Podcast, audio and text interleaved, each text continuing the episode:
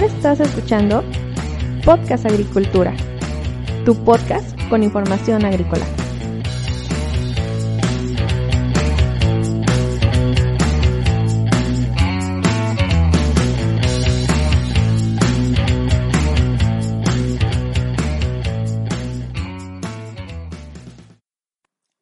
Hola, ¿qué tal? Yo soy Olmo Axayacat y en este episodio te voy a hablar sobre trigo transgénico. Pero antes de entrar a la información, quiero comentarte que Podcast Agricultura está patrocinado por Netafim y su Netajet de la línea Digital Farming. El Netajet ofrece el nivel más alto de fertirrigación de precisión en la industria. Se encuentra basado en la exclusiva tecnología Nutrigation, la cual controla la cantidad de agua y fertilizantes utilizados, lo que permite optimizar el uso de los recursos. Además, el Netajet cuenta con una exclusiva válvula de dosificación analógica que ayuda a garantizar el control de pH y conductividad eléctrica.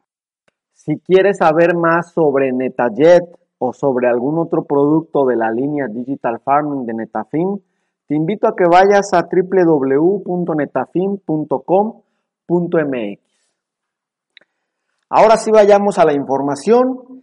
El día de hoy me he encontrado con un artículo muy interesante titulado El primer trigo transgénico del mundo, donde el Ministerio de Agricultura, Ganadería y Pesca de Argentina ha aprobado el uso de la tecnología HB4 para el cultivo de trigo transgénico con tolerancia a la sequía.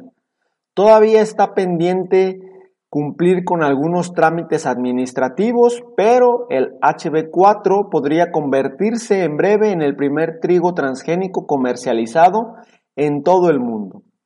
Los primeros ensayos de modificación genética para la producción de nuevas variedades de trigo se llevaron a cabo durante la década de 1990 y durante los últimos 10 años se han producido más de una docena de variedades transgénicas de este cereal, principalmente algunas con resistencia a insectos, hongos, virus y herbicidas.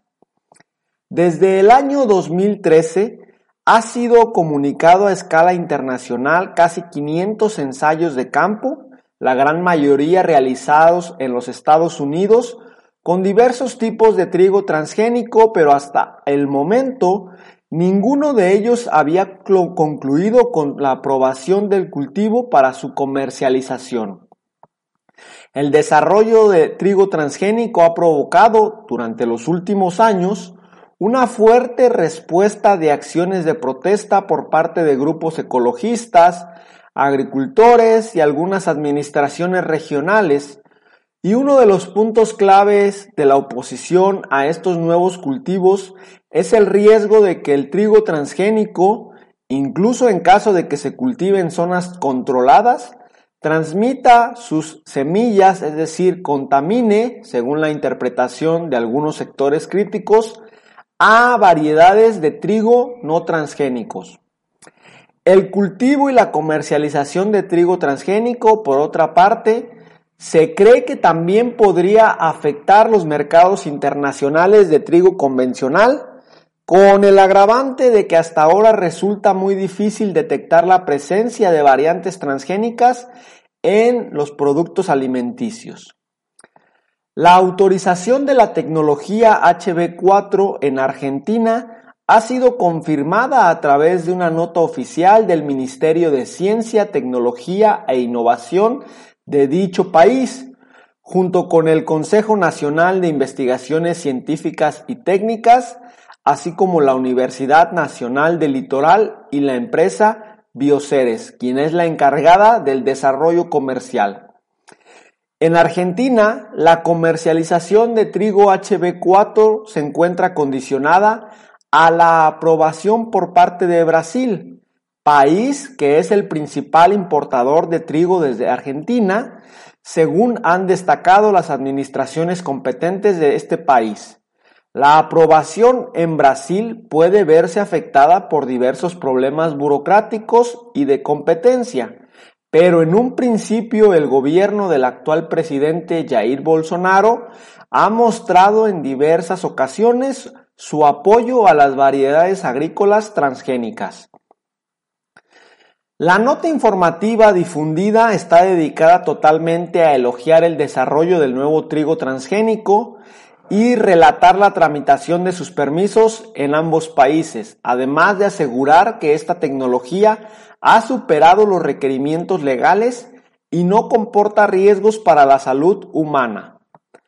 La tecnología aprobada, se menciona, es el resultado de una colaboración público-privada de más de 15 años entre la empresa y el grupo de investigación liderado por la doctora Raquel Chan, responsable del descubrimiento.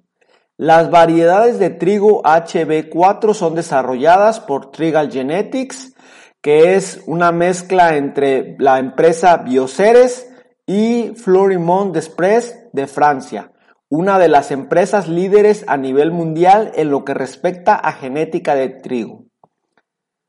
El ministro de Ciencia, Tecnología e Innovación de Argentina, Roberto Salvareza, ha felicitado a los autores del desarrollo con estas palabras.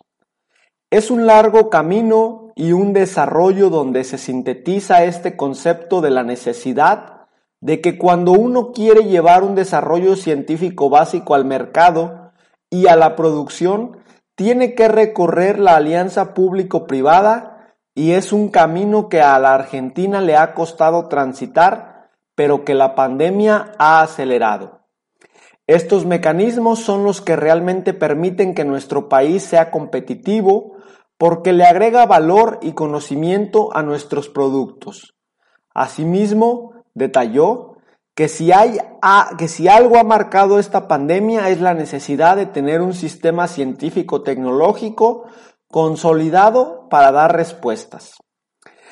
Bueno, el proceso para la autorización del trigo HB4 también ha sido ya iniciado en los Estados Unidos, Uruguay, Paraguay y Bolivia. Y la empresa promotora también prepara presentaciones para Australia y Rusia, así como algunos otros países de Asia y África. Hasta aquí la nota del día de hoy. Como ves, esta cuestión de las nuevas variedades de trigo transgénico es muy interesante y seguramente va a dar mucho de qué hablar en los siguientes meses. Estaré al pendiente. Muchísimas gracias por escucharme. No me quiero despedir sin antes invitarte a que por favor compartas este episodio con alguno de tus conocidos a quien consideres le puede ser de utilidad la información. Yo te lo agradeceré bastante. Hasta luego.